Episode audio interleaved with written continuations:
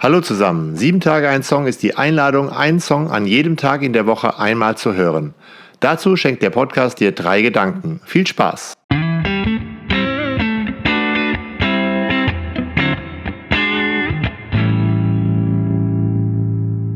Sieben Tage ein Song, Folge 156, T.S. Uhlmann am 7. März. Und wieder bin ich nicht allein in dieser Folge. Hi, ich bin Farina und neben dem Song von Thies Ullmann möchte ich euch gern ein wenig auf die Prozesstheologin Catherine Keller neugierig machen. Mich faszinieren die Prozesstheologien, weil sie versuchen, ausgehend von Erfahrungen über Gott zu sprechen. Dabei brechen sie traditionelle Gottesbilder auf und betonen die dialogische Beziehung zwischen Gott und Schöpfung.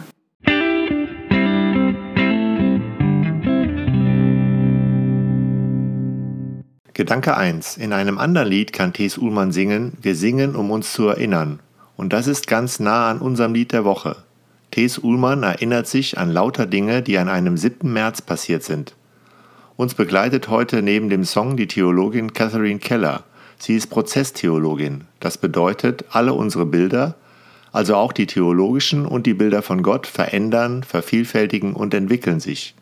Und das, was wir uns in diesen Bildern vorstellen, wird als lebendiger Prozess erkannt, aber Farina kennt sich da viel besser aus. Die Gleichzeitigkeit in der Ungleichzeitigkeit der Ereignisse. Dies ist nur ein Datum und dies ist nur ein Tag, singt Thies Uhlmann im Song am 7. März. Darin zählt er eine ganze Reihe von Ereignissen aus ganz unterschiedlichen Bereichen auf, die an einem 7. März passiert sind. Von der Kaiserkrönung Mark Aurels im 2. Jahrhundert bis in die Musikgeschichte der 1980er Jahre Politisch, sportlich, musikalisch, persönlich. Manche Namen sagen mir was. Andere Personen muss ich recherchieren. Keines der Ereignisse habe ich, Geburtsjahr 1989, miterlebt. Aber der Song löst ein Gefühl in mir aus. Da passiert eine ganze Menge. Und selbst wenn viele Ereignisse auf den ersten Blick in keinem Zusammenhang zueinander stehen, prägen sie doch die Zeit, in der sie sich ereignen. Sie prägen die Generationen, die zu der jeweiligen Zeit leben, haben Einfluss auf das, was den Alltag der Menschen prägt. Sie sind Teil einer Geschichte, die auch mich geprägt hat, mit meinen Vorstellungen davon, wie Leben funktioniert. All diese verschiedenen Ereignisse verbinden sich in Menschen zu einer Geschichte. Und oft ist da eine Begleitmusik, die einen immer wieder an ein Ereignis zurückdenken lässt. Eine Begleitmusik, die mich mit dem Ganzen verbunden fühlen lässt. Wenn ich die Welt als Prozess betrachte, wird dabei auch klar, dass ein zeitliches Datum nicht unbedingt entscheidend ist. Wichtig ist das Werden in all seiner ungleichzeitigen Gleichzeitigkeit. Die Prozesstheologin Catherine Keller schreibt dazu, Leben bedeutet vertrauensvoll in den nächsten Moment einzutreten, in das Unvorhersagbare. Und damit trete ich dann ein in einen Prozess der Geschichte.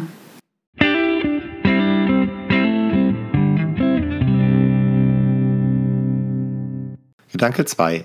Die Gleichzeitigkeit von so vielen Dingen, die kann uns verrückt machen. Manchmal schaffen wir es noch nicht einmal, unser Handy wegzulegen, da wir Angst haben, wir könnten auf diese Weise etwas verpassen. Was stürmt da alles auf uns ein? Im Buch Hiob zeigt sich Gott in einem Wirbelsturm und will Hiob zeigen, dass das eben Teil seiner manchmal chaotischen Welt ist. Catherine Keller deutet das interessant. Gott, der Geist des Weltsturms, will nicht unser Leiden, sondern die Welt, die als lebendiges, wirbelndes, offenes System besteht. Diese Welt ist zufällig unsere Schöpfung, die reale Welt mit ihren endlichen Geschöpfen, die leben, essen, riskieren, jubeln und sterben. Eine Welt voller Veränderung und wechselseitiger Abhängigkeiten, in der das Leiden unvermeidlich ist. Diese Welt ist in ihrem Chaos so lebendig, dass sich immer wieder neues Leben ereignet. Deshalb kann selbst für jemanden, der so tragisch verletzt wurde wie Hiob, neues Leben stattfinden. Es ist gut, wenn wir in diesem Durcheinander Netze knüpfen, die uns halten. Berührungspunkte. Ich sollte mich mal wieder melden. Es ist einiges passiert. Ein Gedanke im Song, der mir wirklich oft in den Sinn kommt. Gerade wenn so vieles gleichzeitig passiert. Meist gar nichts Großes, sondern nur das ganz normale Leben, der ganz normale Wahnsinn. Und dabei ist es gar nicht mal so, dass ich den Eindruck habe, in meinem Leben sei so viel los, dass ich es mit den Menschen teilen muss, denen ich mich verbunden fühle. Es ist auch und gerade das Gefühl, nicht mehr das Entscheidende mitzubekommen, das zeitgleich zu meinem Leben in den Leben der vielen anderen abläuft. Was löst diese Welt in ihnen aus? Vielleicht hilft es anderen und mir selbst, sich über das auszutauschen, was passiert. Wie es mir damit geht, dass mir die Welt plötzlich so nahe kommt und ich mich gleichzeitig wahnsinnig hilflos fühle. Zum Beispiel, wenn die Realität, dass seit nun einem Jahr Krieg herrscht in der Ukraine, meine Vorstellungskraft schlichtweg übersteigt. Oder wenn mich die Bilder von den Erdbebenregionen in der Türkei und Syrien einfach emotional überfordern. Und wenn ich mich gleichzeitig noch über Banalitäten in meinem Alltag aufregen kann. Der Austausch über diese verrückten Ungleichzeitigkeiten lässt mich das nicht mehr alleine tragen und aushalten. Ich darf mich mit anderen gemeinsam davon berührt wissen, in der ganzen Bandbreite angenehmer und unangenehmer Gefühle. Das ist etwas, das uns als Menschen auszeichnet. Wir lassen uns im Innern berühren. Catherine Keller schreibt, We become who we are only in relation. We are network creatures. Wir werden, wer wir sind, allein durch Beziehung. Wir sind Netzwerkwesen.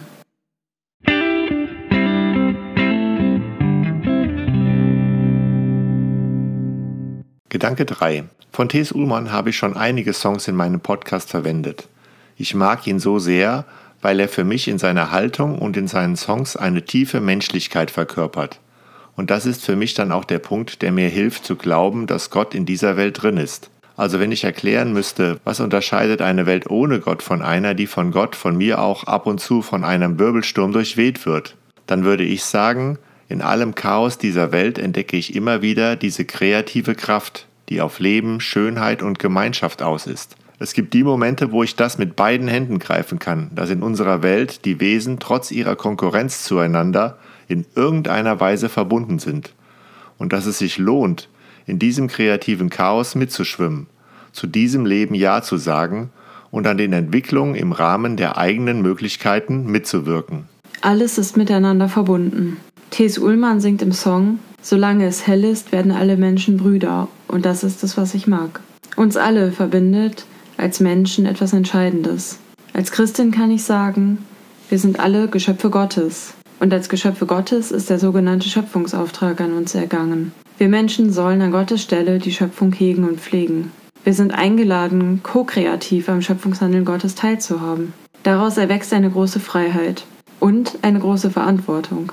Unsere Handlungen haben dabei Auswirkungen auf das Leben in unserem gemeinsamen Haus, wie es Papst Franziskus in der Enzyklika Laudato Si formuliert. Ein bekanntes Beispiel dafür, wie sich eine kleine Handlung in irgendeinem Winkel der Erde überall in der Welt auswirken kann, ist der Butterfly-Effekt. Das Phänomen zeigt, niemand von uns lebt nur in seinem oder ihrem kleinen Mikrokosmos. Wir sind alle miteinander verbunden. Das ist ein Gedanke, den ich im Song von Thies Ullmann sehr wiederfinde. Wichtig ist mir dabei auch, nicht nur den Menschen im Blick zu haben, sondern auch die nichtmenschliche Schöpfung. Für diesen Gedanken, dass alles miteinander verbunden ist und in Beziehung steht, hat die Prozesstheologin Catherine Keller eine bedeutsame Konsequenz ins Wort gebracht. We owe each other everything. Wir sind einander alles schuldig. Oder wir verdanken einander alles. Was für wichtige Perspektiven.